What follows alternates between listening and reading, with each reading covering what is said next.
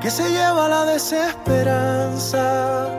Tu palabra. Muy, pero muy buenos días. ¿Cómo les va? ¿Cómo están? ¿Todo tranquilo? ¿Todo bien por ahí? Bueno, estamos comenzando un nuevo Devocional Ungidos aquí en la ciudad de Rivera, en los estudios de Radio Ungidos. Quien les habla y les saluda en esta mañana, el pastor Walter Hugo Sánchez de los ministerios Unción de lo Alto y CEO de Radio Ungidos.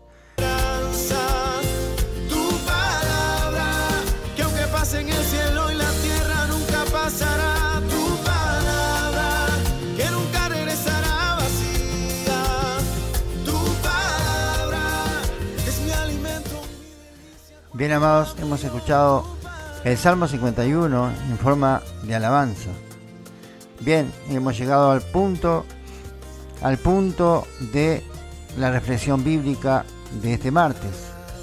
En este devocional ungidos que va de lunes a viernes de 9 a 10 de la mañana, conducido por quien te habla, el pastor Walter Hugo Sánchez, de los ministerios Unción de lo Alto, de la ciudad de Rivera, Uruguay. Vamos a comenzar, amados, como lo hacemos siempre, con una oración.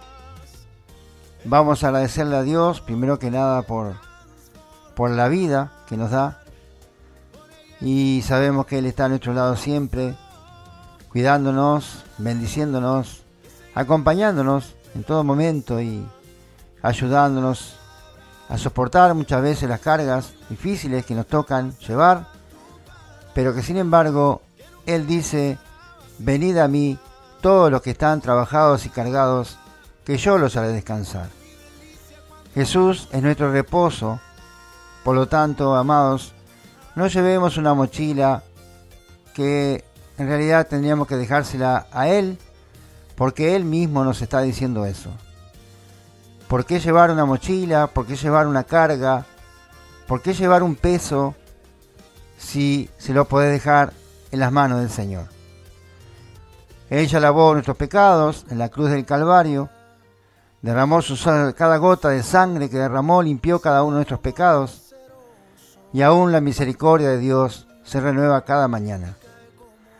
Así que mis amados, démosle gracias a Dios por esas y tantas otras cosas más. Querido y amado Dios, gracias Señor. Gracias por tu bondad, Gracias por tu misericordia. Gracias por la paciencia que tiene con nosotros. Gracias por tu amor incondicional, Padre. Que aunque fallamos, erramos, somos imperfectos, aún así tú nos miras y nos amas con un amor eterno. Gracias, Señor, por ser tan amoroso con cada uno de nosotros. Y gracias por acompañarnos toda la vida, Señor, y en el cielo toda la eternidad. Gracias por la salvación tan grande que nos has dado, Padre, el mayor regalo que un ser humano puede recibir. Por el precio que eso significó para ti.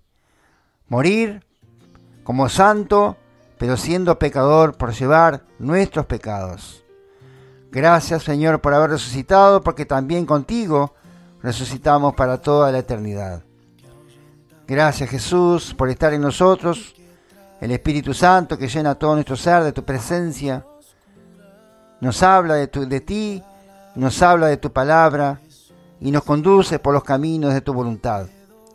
Ayúdanos, Señor, a andar por el camino de luz, ese camino que has trazado para cada uno de nosotros.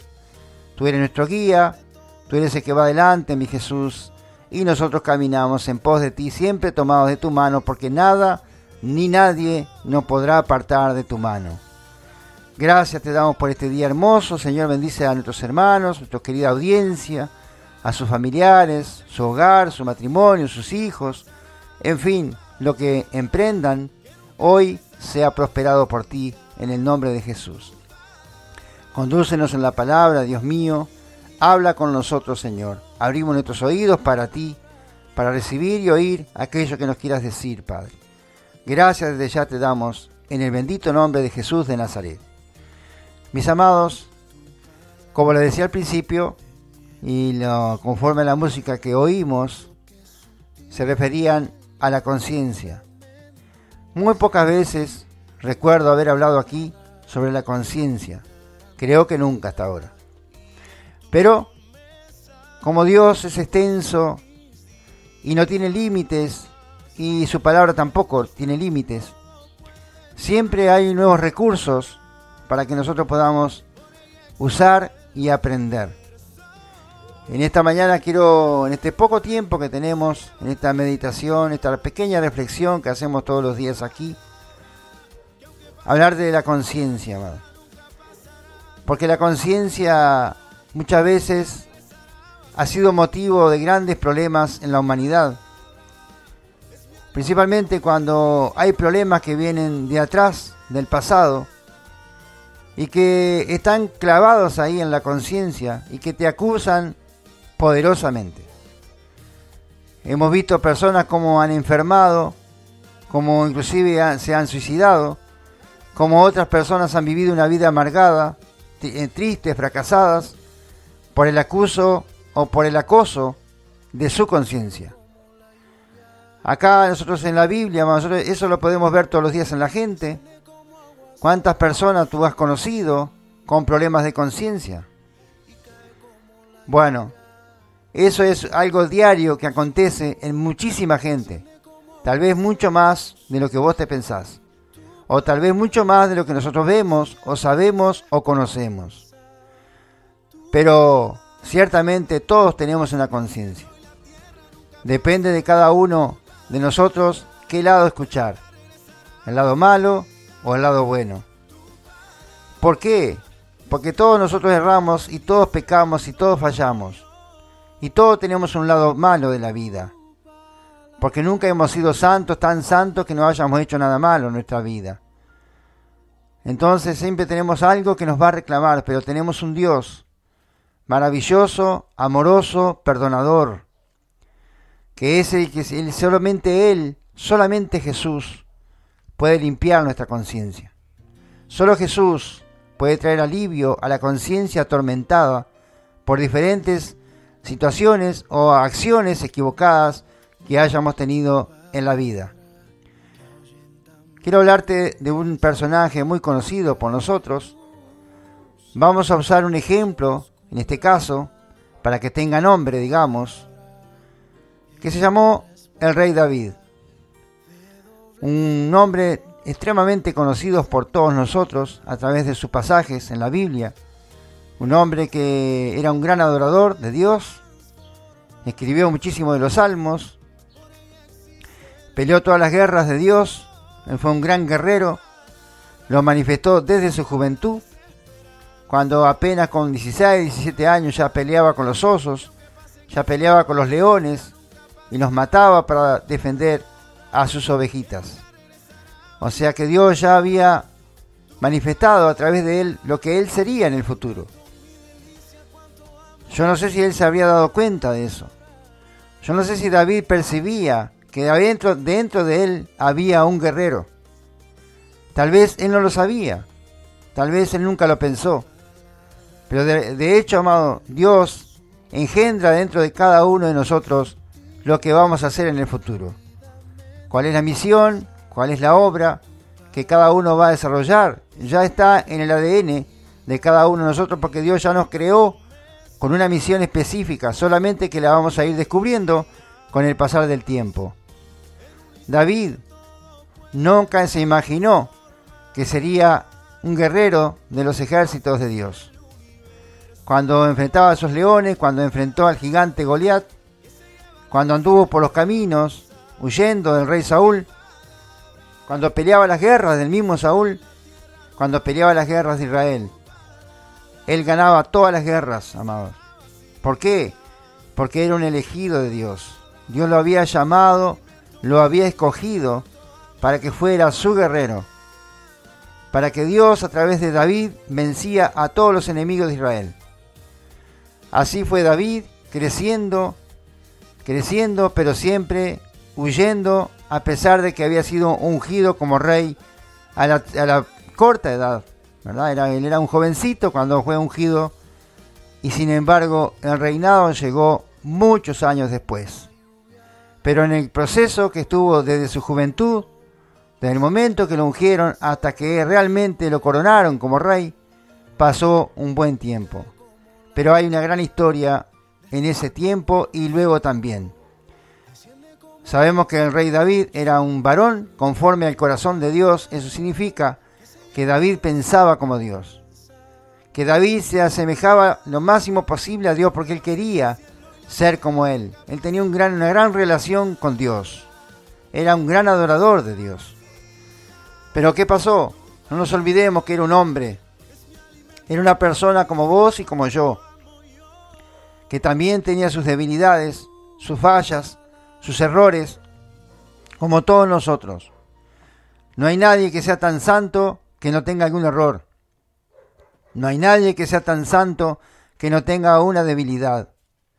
No hay nadie que sea tan santo que no tenga algún defecto. Por eso David, a pesar de ser un hombre de Dios, un hombre que Dios amaba y un hombre que amaba a Dios, y que luchaba constantemente en las batallas de Israel, pero siempre, siempre dependiendo de Dios. Él sabía que no peleaba solo, él sabía que Dios estaba con él. Por eso él estaba tan confiado, amado. Y a pesar de ser un valiente, un excelente guerrero, él sabía que no era con sus fuerzas, sino que era con las fuerzas del Señor que él vencía todas las batallas. Pero como a todos nos llega un momento en la vida en el cual cometemos un grave error y ese error nos cuesta mucho. David no fue la excepción, David cometió un gran error. David también tuvo problemas de conciencia, por eso lo usamos a él como ejemplo en esta oportunidad. Sabemos el cargo de conciencia que tuvo David por un gran error que él cometió. Un error que muchas veces somos tan perfectos, amados, a veces, pero un error nos cuesta muchísimo. David era un hombre que vos veas las características, las virtudes que tenía, era un ser humano impresionante. Era un rey excelente, era un guerrero excelente, era un excelente adorador, era una excelente persona, pero era un hombre, no dejaba de ser un ser humano. Y como tal, cometió errores y uno de ellos marcó una conciencia muy pesada en la vida de él. ¿Por qué, amados? Porque él estuvo en su corazón un momento de locura, un momento desconocido que yo creo que ni Dios lo conoció en ese momento, por la maldad que llegó a pensar en su corazón. Algo que no era habitual en David. Pero yo siempre reflexiono lo siguiente, amado. Cuando nosotros estamos fuera de los propósitos de Dios, cuando estamos haciendo las cosas que Dios no nos llamó a hacer, estamos abiertos para que las cosas malas puedan suceder. Pero cuando estamos en la voluntad perfecta de Dios, hay mucho menos posibilidades de que podamos cometer cosas que después nos vengan a recriminar para siempre. Entonces David, en un momento de su vida, que no era lo habitual, un momento extraño en la vida de David, un momento rarísimo, porque nunca pasaban esos momentos en la vida de David. David peleaba todas las batallas con su pueblo. Él era rey, pero él no se quedaba en su sillón, en su trono. Él peleaba las batallas delante de sus, de sus ejércitos. Él salía a la batalla, siempre. Pero un día tuvo la mala idea de quedarse en el castillo o de quedarse en su fortaleza y no hacer lo que tenía que hacer. Y ese día le costó muchísimo a David. ¿Qué fue lo que pasó ese día, amado? Bueno, lo que pasó ese día fue lo que marcó la vida de David por mucho tiempo, porque a veces un momento en la vida puede estragar muchos años de tu vida. Un error en tu vida puede ocasionar un futuro con mucha tristeza, con mucha angustia y con mucho dolor, a pesar de haber tenido una vida victoriosa y de, vencer como le pasó a David. Un momento de locura, un momento de pensar lo malo, le costó a David muchísimo, su conciencia. ¿Qué fue lo que hizo David? Bueno, quizás ustedes ya saben, ya conocen la historia de David. David se quedó en el palacio mientras su pueblo salió a pelear. Y en esos momentos de ocio, yo siempre pienso, el ocio es el gran enemigo del ser humano. Porque te lleva a hacer y pensar cosas que no debes hacer. Generalmente, el ocio es un gran enemigo de nosotros. Y ese fue el enemigo de David. Se puso a pensar, no tenía nada lo que hacer, estaba aburrido, salió a la terraza, miró a una mujer y ahí comenzó el conflicto de David. Ahí comenzó la historia, como ustedes ya saben. Tuvo tal una atracción fatal para aquella mujer, de a tal punto que mandó matar a su propio esposo. Entonces esa fue la maldad que subió al corazón de David, un hombre que aparentemente era un hombre íntegro, y que de hecho era un hombre íntegro, pero tuvo un momento de debilidad que le costó muchísimo. Porque la atracción fatal por aquella mujer subió a su corazón una, el, el homicidio, el deseo de matar al propio esposo para quedarse con la mujer, que de hecho fue lo que hizo. Mandó matar al propio marido de la mujer para adquirir a aquella mujer. El precio de aquella mujer era el homicidio que subió a su corazón. La maldad subió al corazón de David. Se perdió la identidad en ese momento. Yo creo que David perdió su identidad. Tuviste lo que pasa en un momento de debilidad, te olvidas de todo, perdés todo. No te acordás más quién sos. Por esa locura que sube a tu corazón. Eso fue lo que pasó con David. Bueno, en definitiva quiero hacerte la corta porque si no no nos da el tiempo. David mató a aquel varón, no él directamente, pero mandó una carta para el general de la batalla para que lo dejaran en frente de batalla solo. Y eso significaba la muerte segura, que de hecho fue lo que pasó. Después estuvo con la mujer, obviamente, y, ahí comenzó el gran problema de conciencia de David, porque un profeta, Dios le habló a David a través de un profeta diciéndole la maldad que había cometido y que tendría que pagar por eso. Imagínate Dios diciéndole a su propio amado, la maldad que cometiste tendrás que pagar por eso. Es decir, Dios es amor, pero también es fuego consumidor, amado. Yo siempre digo, no tengamos solamente esa imagen, seamos justos, Él es justo. Por más que te ame, te va a disciplinar, porque la Biblia lo dice. Entonces, Él amaba a David. Y tengo certeza que el dolor del corazón de, Dios por castigar a David es como el dolor que tiene un padre que ama a su hijo cuando lo castiga, ¿pa? ¿verdad? Le duele más al padre que al hijo. Y bueno, a Dios le debe haber dolido más a él que a David. El castigo que tuvo que darle a David por la acción que había tenido. Pero lo que Dios no, no podía hacer totalmente era librar, o sea, lo que David necesitaba de Dios no era solamente el perdón, sino también el alivio de su conciencia.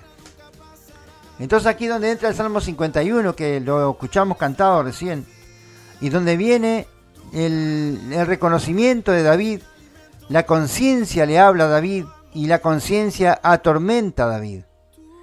Fíjate lo que dice el Salmo 51, ten piedad de mí, oh Dios. Conforme a tu misericordia, él comienza a clamar a Dios, porque no podía, no tenía descanso, no tenía paz. La conciencia lo, acusaba continuamente, eso es lo que pasa con mucha gente, amado. Después que comienten una mala acción, son atormentados por la conciencia día y noche.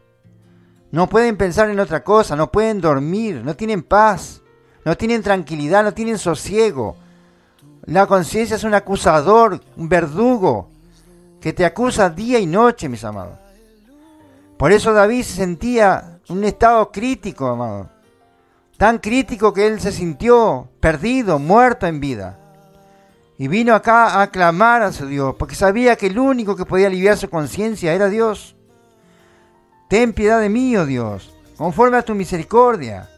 Conforme a la multitud de tus piedades borras mis rebeliones. Lávame más y más de mi maldad y límpiame de mi pecado. Él estaba reconociendo su maldad. Ese es el principio de sanación, amados. Reconocer lo que hicimos mal. Es el principio de sanación, de sanarse.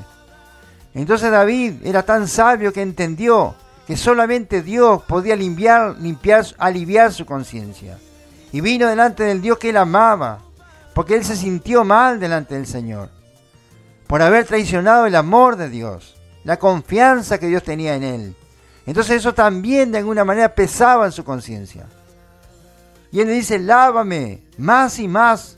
O sea, no le estaba pidiendo a Dios que lo lavara simplemente. Él sabía que el lavado tenía que ser muy grande, porque lo que le había hecho era muy grande. Y la conciencia lo acusaba también grandemente lávame más y más de mi maldad, y límpiame de mi pecado. Él pecó, amado. No solamente por el adulterio, él pecó por homicidio, amados. El pecado de David era doble, amados. No solamente había adulterado, él había matado. Y el matrimonio es sagrado en Israel, como en todas partes del mundo debería ser. Pero en Israel es sagrado el matrimonio. Y él había partido, había destrozado ese matrimonio. Primero por poseer a la mujer a la fuerza y segundo por matar a su esposo. Entonces la conciencia lo atormentaba a David. Dice, porque yo reconozco mis rebeliones. Mirá lo que dice el verso 3. Yo reconozco. Él reconoció. Y ese es el principio, otro principio de sanación. ¿Verdad, amados? Primero, pedir perdón. Segundo, reconocer. Cuando la persona comienza a activar esas actitudes en su vida, comienza el proceso de sanación. Lo que no quiere decir, lo que no quiere decir que no tenga consecuencias, amado. Una cosa es que Dios te perdone. Una cosa es que Dios limpie tu conciencia, pero no te va a librar de las consecuencias. Porque cada uno tiene que pagar lo que hizo, amado. Eso es así. Entonces, porque yo reconozco mis rebeliones y mi pecado está siempre delante de mí, ¿viste? La conciencia lo acusaba tanto que siempre estaba acusándolo todo el tiempo. Dice, mi pecado está siempre delante de mí. ¿Qué significa estar siempre delante de mí? Que él no tenía paz, amado. Él no tenía tranquilidad, él no tenía sosiego, él no tenía calma. Él no tenía serenidad, él no tenía, no tenía sueño, no dormía. Vivía constantemente acusado por aquella conciencia de pecado. Y mi pecado está siempre delante de mí. Contra ti, contra ti solo he pecado. Reconoce el pecado. Y he hecho lo malo delante de tus ojos. ¿Te das cuenta? Él entendía, él sabía él era inteligente, él sabía que no podía haber hecho una cosa de esa. Que la locura que subió a su corazón, la lujuria que subió a su corazón, fue más fuerte que su razonamiento, que su amor a Dios. Traicionó la propia confianza que tenía con su padre, haciendo un acto de maldad de esta, de esta naturaleza. Pero él dice, he hecho lo malo delante de tus ojos, para que seas reconocido justo en tu palabra y tenido por puro en tu, juez, en tu juicio. He aquí en maldad he sido formado, y en pecado me consiguió mi madre. Entonces, amados, vos te das cuenta aquí del poder que tiene la conciencia, el poder de destrucción que tiene la conciencia. La conciencia destruye la vida de una persona, amado. Porque en principio te quita, la, te quita todo lo, toda la paz y toda la tranquilidad que vos podés tener en tu vida, te transforma, te cambia, te arruina la vida. Esa es la verdad, te arruina la vida. Entonces, necesitaron un cambio urgente. Primero el arrepentimiento.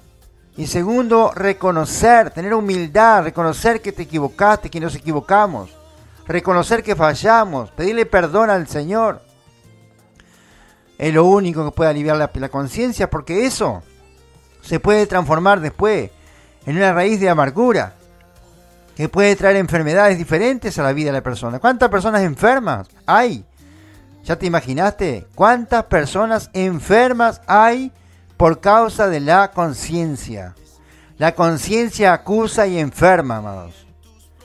El estrés te enferma. La falta de sueño te enferma. La falta de paz te enferma.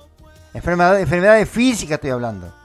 Traen la conciencia mal, la conciencia que te castiga, que te señala, que te acusa, como el caso de David. Por eso en el Salmo 77, amado, en el Salmo 77, porque no tengo más tiempo, ya se está terminando el tiempo. Tenía otros versículos, pero bueno, se entendió de cualquier manera. Quiero leerte el verso 10, que era el último de los versículos, pero no, tenía otros aquí.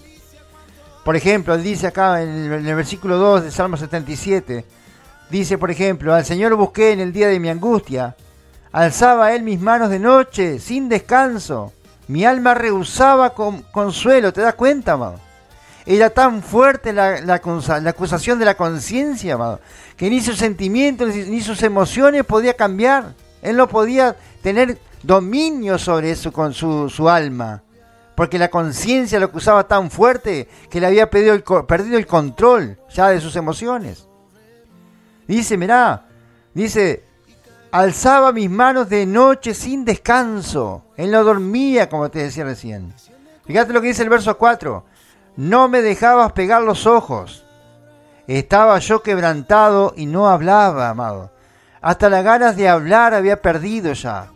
Ella no tenía descanso, ella no dormía, amado.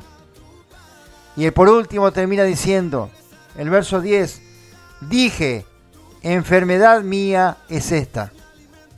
¿Viste? Es una enfermedad, mis amados. La conciencia es una enfermedad que te acusa. Es una enfermedad que, como dice la palabra, un abismo llama a otro abismo. La conciencia se transforma en una enfermedad porque es una dolencia que al final va a ocasionar otras enfermedades. Y él reconoce, dije, enfermedad mía es esta, porque era de él. Nadie se le había ocasionado sino él mismo. ¿Viste que hay enfermedades que ocasionamos nosotros mismos?